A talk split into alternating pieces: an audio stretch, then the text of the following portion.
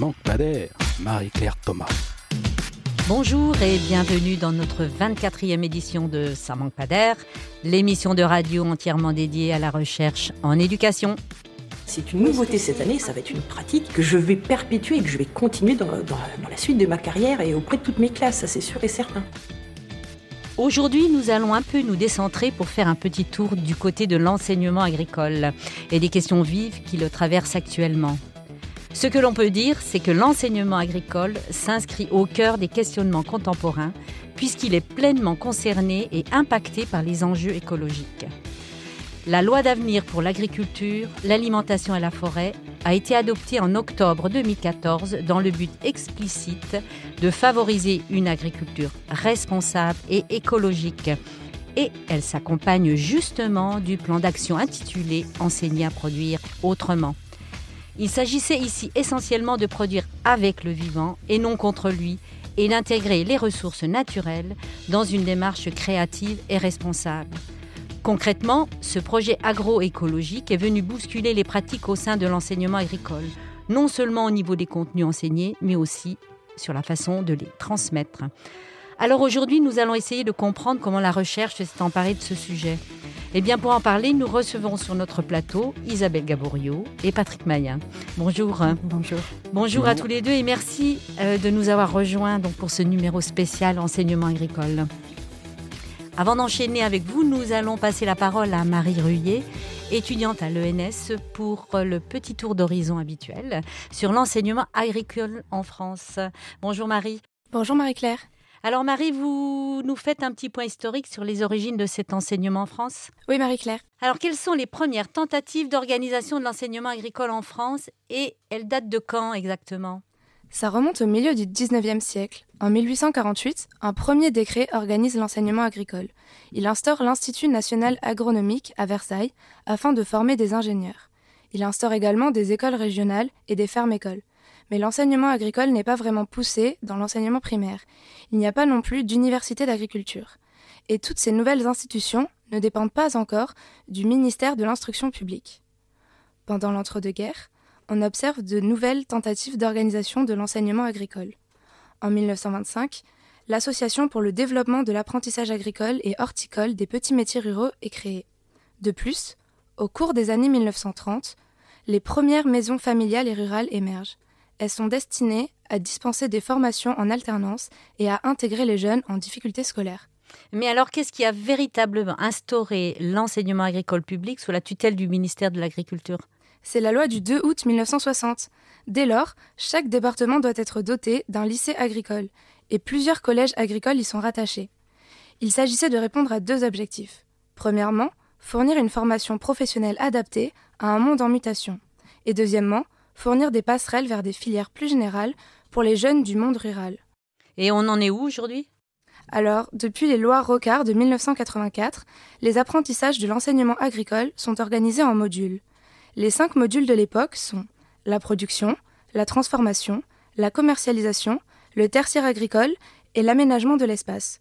Aujourd'hui, il y a huit modules. Les formations et les diplômes sont variés. Ce système éducatif, public et privé, comprend des centres de formation, plus de 800 établissements scolaires et 18 établissements d'enseignement supérieur. Eh bien, merci Marie. Eh bien aujourd'hui, donc comme je vous le disais tout à l'heure euh, en introduction, nous recevons sur euh, notre plateau de pas d'air Isabelle Gaborio. Donc euh, bonjour, vous êtes enseignante en histoire-géographie et chef de projet pédagogie à la Bergerie nationale de Rambouillet. C'est bien ça? Euh, oui, c'est ça. Bonjour. Euh, je ne suis plus enseignante en histoire-géographie, mais effectivement, je suis euh, chef de projet pédagogie à la Bergerie nationale. D'accord, merci. Et Patrick Mayen, donc vous êtes professeur émérite en sciences de l'éducation de l'Université de Bourgogne-Franche-Comté et d'AgroSub Dijon. Et vous êtes membre du Comité national de l'innovation pédagogique pour l'enseignement agricole. C'est ça. Bien. Mais avant de démarrer nos échanges, je vous laisse écouter Michel Griffon qui nous donne trois définitions de l'agroécologie.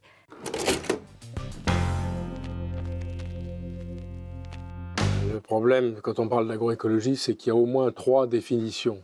Beaucoup d'étudiants entendent parler de l'agroécologie comme euh, de l'activité d'un homme, qui est Pierre Rabhi. Et donc c'est une conception philosophique de la vie, fondée notamment sur l'agriculture, c'est de l'agriculture biologique assez purement et simplement. Il y a un concept d'agroécologie comme l'écologie des écologistes, c'est-à-dire un mouvement euh, à caractère euh, un peu idéologique, mais revendiqué comme, euh, comme un mouvement, comme mouvement social. Et puis il y a la dernière définition qui est celle que j'utilise personnellement, qui est l'agroécologie, c'est de l'écologie prenant en compte particulièrement les problématiques agricoles. Mais c'est l'écologie comme science. Donc il y a au moins ces trois façons de voir les choses, et pour moi j'utilise la dernière. Je vous laisse réagir à ces trois définitions. Qui veut commencer? Isabelle ou Isabelle?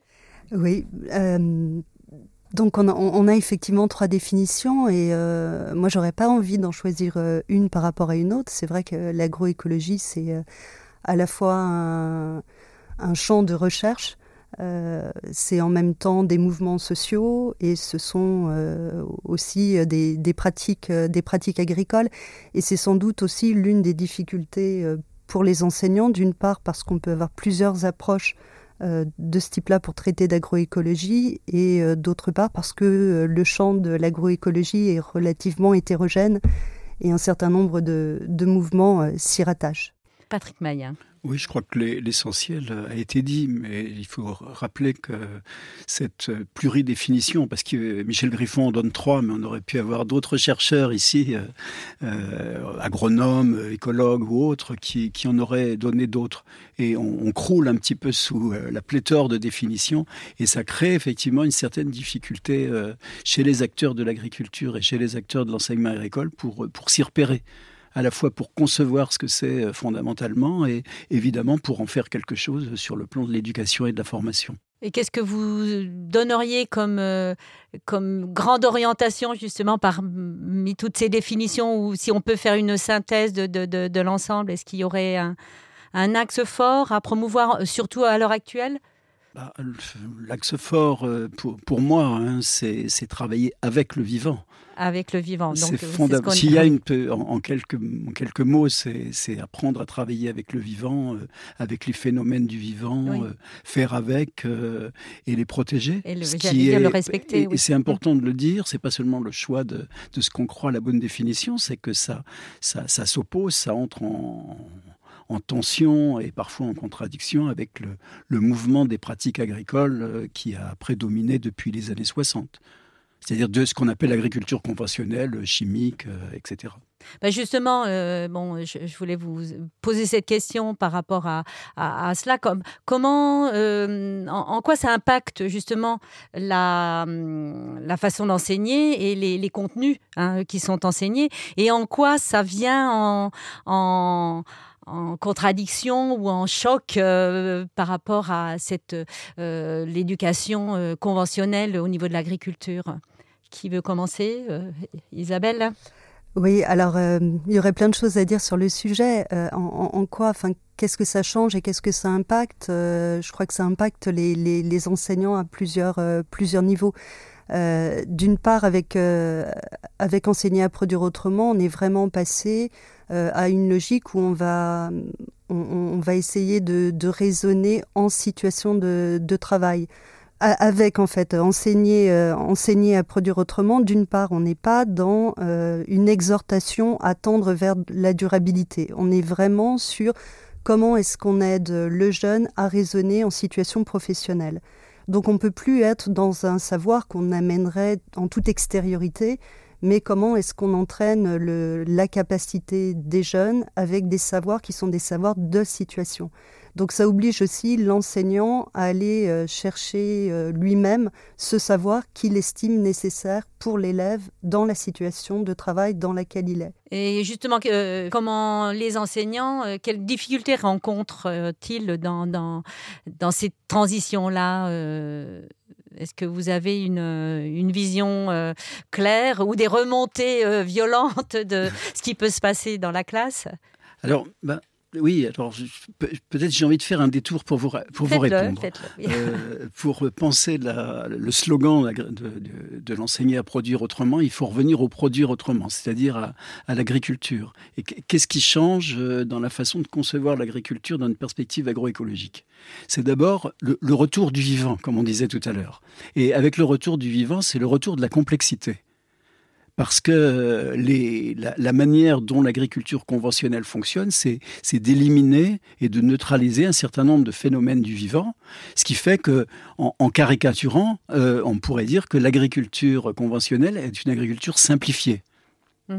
Or, 40 euh, ans, 50 ans euh, d'enseignement agricole ambitieux qui veut faire euh, raisonner les agriculteurs, mais qui en même temps se trouve dans un système qui simplifie l'agriculture, ça a amené à des pratiques d'enseignement finalement qui, qui privilégiaient bah, les apprentissages de, de, de, quelques savoirs bien constitués, bien définis, et qui privilégiaient aussi l'apprentissage d'un certain nombre de règles d'action qu'on avait appliquées en situation avec les, les produits les machines euh, qui sont euh, sur le marché. Et euh, la révolution, c'est une révolution hein, agroécologique, c'est précisément bah, qu'on est obligé de repenser le vivant, qu'il n'y a plus une seule solution, mais qu'il y a des solutions à adapter, à trouver, à inventer, que les, les, agronomes eux-mêmes disent qu'on n'a pas encore toutes les solutions, toutes les procédures, toutes les manières de faire, ce qui fait que les élèves et les, les jeunes agriculteurs doivent apprendre à raisonner, doivent apprendre à enquêter sur leur milieu, doivent apprendre à trouver les ressources et les solutions. Alors c'est aussi cette, cette euh, révolution-là hein, des agricoles qui met les enseignants dans l'embarras euh, puisque évidemment ils ne disposent plus des savoirs constitués euh, tout près, ils ne disposent plus des procédures toutes faites à enseigner, et se retrouvent avec l'obligation de mettre des élèves en situation d'apprendre à raisonner, d'apprendre à réfléchir, et en même temps d'apprendre des connaissances fondamentales sur le sol, sur les, les interactions sol-plante, sur euh, l'environnement dans son ensemble et les phénomènes systémiques. Et évidemment, on voit qu'il y a une exigence accrue euh, des capacités et des savoirs des élèves et que ça rend bien plus difficile évidemment l'activité d'enseignement.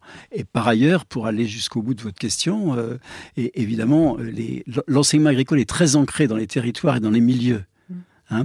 et euh, les, les, enseignants, les chefs d'établissement, bah, ils se retrouvent dans un territoire dans lequel les pratiques agricoles et les influences sont, multiples et peuvent se mmh. trouver tout à fait en contradiction avec le mouvement euh, de l'agroécologie. Et évidemment, il y a conflit, quoi. Il y a conflit, il y a embarras, euh, il y a gêne. On n'ose pas aller dans, le, dans, dans, dans, un mouvement qui risquerait de contrarier certains intérêts agricoles et, et, ça rend les choses compliquées aussi. Ça se retrouve justement, vous le sentez dans, en milieu scolaire, euh, justement, en ah établissement, oui, avec les, auprès des élèves? Alors auprès des élèves, enfin d'abord auprès des enseignants dans un premier temps. Et euh, enfin moi j'ai tendance à parler effectivement d'empêchement des enseignants euh, par rapport à enseigner à produire autrement, justement parce que parfois ils n'osent pas, euh, ils n'osent pas y aller, ils s'en empêchent. Euh, je me souviens de l'une des personnes avec qui j'ai travaillé et qui me disait mais dans agroécologie il y a écologie Isabelle, je peux pas y aller, je ne peux pas en parler. mais bah, pourquoi donc, alors, par alors, l'une des raisons, c'est effectivement ce dont parlait Patrick Mayen, c'est-à-dire la légitimité. Euh, les enseignants se posent la question de leur légitimité à parler d'agroécologie euh, par rapport à la profession, c'est vrai, par rapport aussi à leurs collègues, mais aussi par rapport à leurs élèves. C'est-à-dire qu'ils ont comme idée, souvent, pas tout le temps, que leurs élèves sont plutôt réfractaires à l'agroécologie. Euh, donc c'est quelque chose. C'est le contexte familial qui veut ça euh, Alors pour certains, oui, c'est le contexte familial, même si tous ne sont pas euh, issus du, milieu agricole. Mais c'est vrai que parfois ça peut, ça peut attaquer jusqu'à l'identité en fait en construction des, des, jeunes. Donc ça peut être difficile, difficile d'y aller. Et justement, on voit qu'il y, a un impact fort. Et comment on accompagne ces enseignants justement dans cette euh, démarche-là de, légitimisation de leur, euh, de leur euh, compétence à enseigner l'agroécologie? Ben, comment on accompagne? Enfin, d'une part, c'est déjà mettre ça sur la table et se poser la question de est-ce que mes élèves sont réellement ou pas réfractaires à l'agroécologie? Parce que ça, c'est pas une certitude. Hein. Il y a des études qui montrent que pas forcément, et le plus on leur en parle, et le plus finalement ils sont, euh, ils sont ouverts à la question. après, comment est-ce que comment est-ce qu'on les accompagne? Il y a différentes manières de faire. On, on, peut déjà reprendre les référentiels de diplôme. Euh, revoir un peu avec les, enseignants quels seraient les attendus tout à la fois euh, professionnels et en termes de capacité des jeunes, et à partir de là reconstruire avec les enseignants euh, ce que serait en fait l'élève, on va dire idéal type, capable de s'engager dans la transition agroécologique pour ensuite reconstruire derrière des enseignements qui soient a priori les plus, les plus adaptés. Euh, une autre manière de faire, c'est aussi de, penser que l'agroécologie, c'est pas un tout et c'est pas forcément une rupture dans les pratiques agro, euh, enfin les, pratiques agricoles, mais qu'on peut avoir différentes voies et qu'à partir de là, on peut peut-être aussi euh, avoir un premier engagement dans l'agroécologie, tout en disant que tout ne se vaut évidemment pas. Patrick Mayen, donc vous parlez d'expérience professionnelle. comment on la met en place et comment on l'observe justement?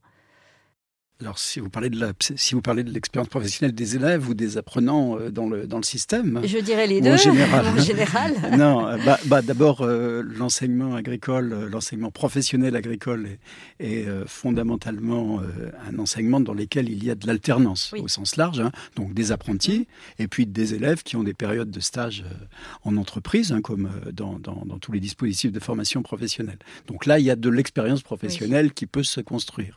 Alors comme je dis souvent à propos d'expérience professionnelle, hein, elle peut se construire pour le meilleur et pour le pire, puisqu'elle euh, est fondamentalement hétérogène.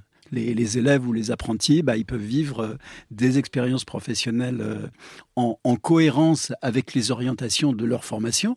Et en l'occurrence, vu ce, ce, dont on vient de parler, bah, un élève, un apprenti peut se retrouver dans une entreprise euh, qui se préoccupe d'agroécologie euh, ou alors qui est déjà largement engagé dans l'agroécologie, un agriculteur biologique par exemple, hein, ou euh, dans un milieu dans lequel ces questions-là ne sont pas du tout abordées, au contraire sont largement évitées.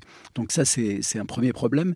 Et dans les orientations qu'on amené à donner auprès des, enseignants hein, et de l'institution même du ministère de l'Agriculture, c'était de favoriser euh, le fait que les élèves fassent des expériences au cours de leur parcours soit pendant leur parcours euh, en stage hein, ou euh, en, apprentissage, mais surtout pour éviter qu'ils ne vivent qu'une forme d'expérience, qu'ils puissent tout au long de leur parcours, par exemple de bac pro sur, sur trois ans, ben, avoir l'occasion de rencontrer, de vivre des expériences professionnelles dans des milieux agricoles ou des milieux professionnels avec des orientations différentes. Mmh tout simplement pour se construire la première représentation essentielle, c'est que l'agriculture est diverse, qu'il y a des formes qu'ils n'imaginent même pas, mmh. qu'elles existent et que les gens qui sont euh, qui les réalisent bah, ne sont pas des extraterrestres mais des gens qui leur ressemblent finalement beaucoup. Et euh, ce, parcours d'expérience professionnelle, c'est, je crois, le, un des, une des orientations fondamentales qu'on peut donner à l'enseignement agricole pour euh, aller euh, accompagner les apprenants vers la, une transition agroécologique, en vivant justement des expériences progressives, comme l'a dit Isabelle, hein. pas, pas, nécessairement passer du conventionnel le plus chimique au, biolo, à l'agriculture biologique la plus extrême, mais voir différentes formes, différentes transitions, différents états et de construire une, expérience diversifiée. Vous, Isabelle, euh, dans le cadre de votre euh, bergerie, euh, vous, pourrez nous dire un petit peu, nous expliquer comment ça se passe par rapport à ce qui vient d'être dit? Donc la bergerie est un petit peu, enfin est un cas particulier puisque la bergerie nationale c'est à la fois une exploitation agricole, euh, un centre de formation euh, pour apprentis et un département qui s'occupe de l'accompagnement euh, des, équipes enseignantes.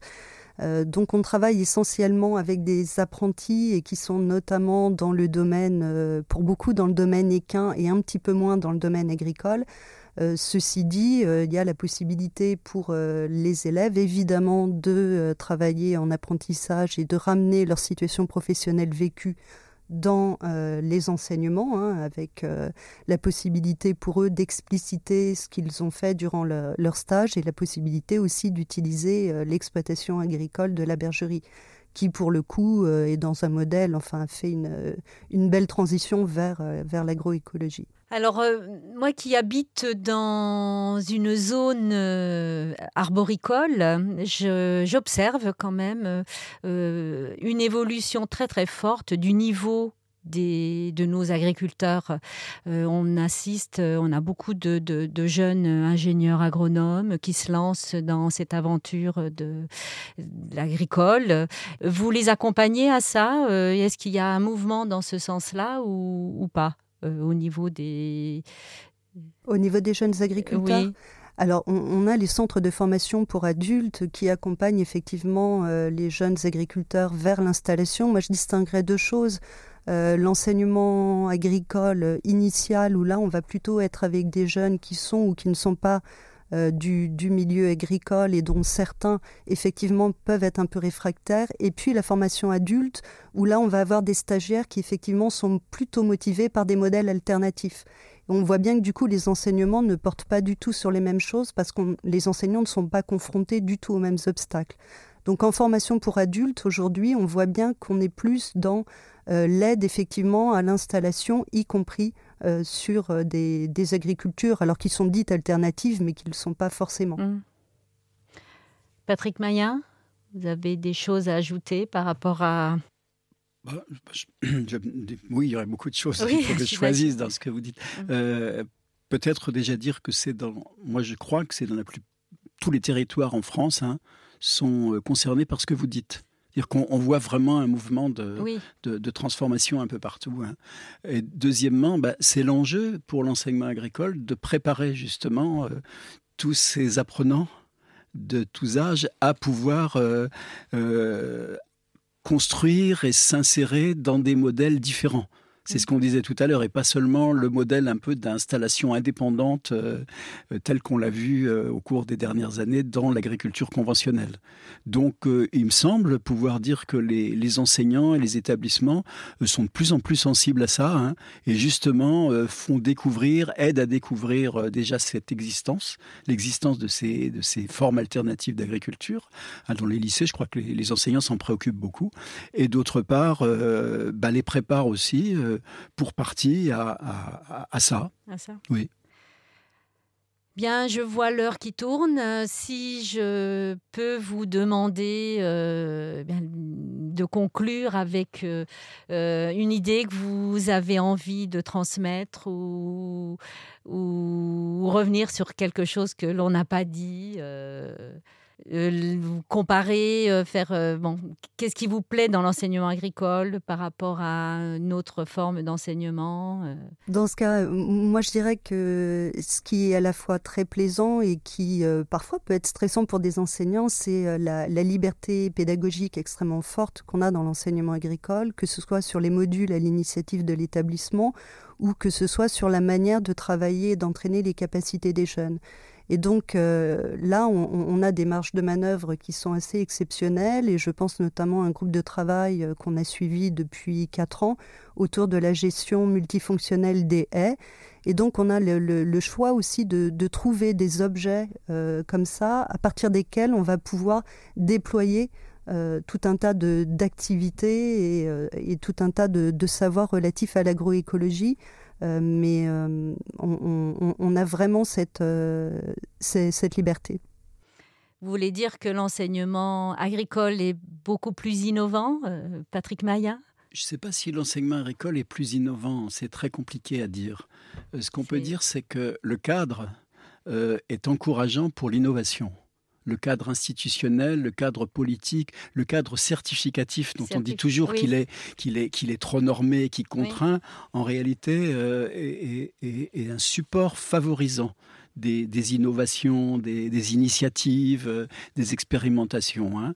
Euh, comme le disait Isabelle, c'est à la fois une, grande chance et en même temps, euh, on, constate bien que souvent les enseignants, les chefs d'établissement peuvent être un peu perdus et ne pas toujours y aller facilement d'eux-mêmes alors qu'il y a toute cette ouverture. Et il me semble que ce qu'il faut souligner pour l'enseignement agricole, et je connais quand même un petit peu l'éducation nationale, il y a a ce qu'on appelle le système national d'appui, hein, mmh. c'est-à-dire un, ensemble de professionnels qui, qui sont là pour aider et accompagner les, les, organisations, les, établissements, les enseignants euh, dans les réformes, dans les, transformations d'enseignement agricole et qui, qui jouent un grand rôle pour, euh, pour aider à s'engager, les, équipes à s'engager dans l'innovation, pour les aider à, à, les réaliser, aller au bout et en, et en tirer des conclusions.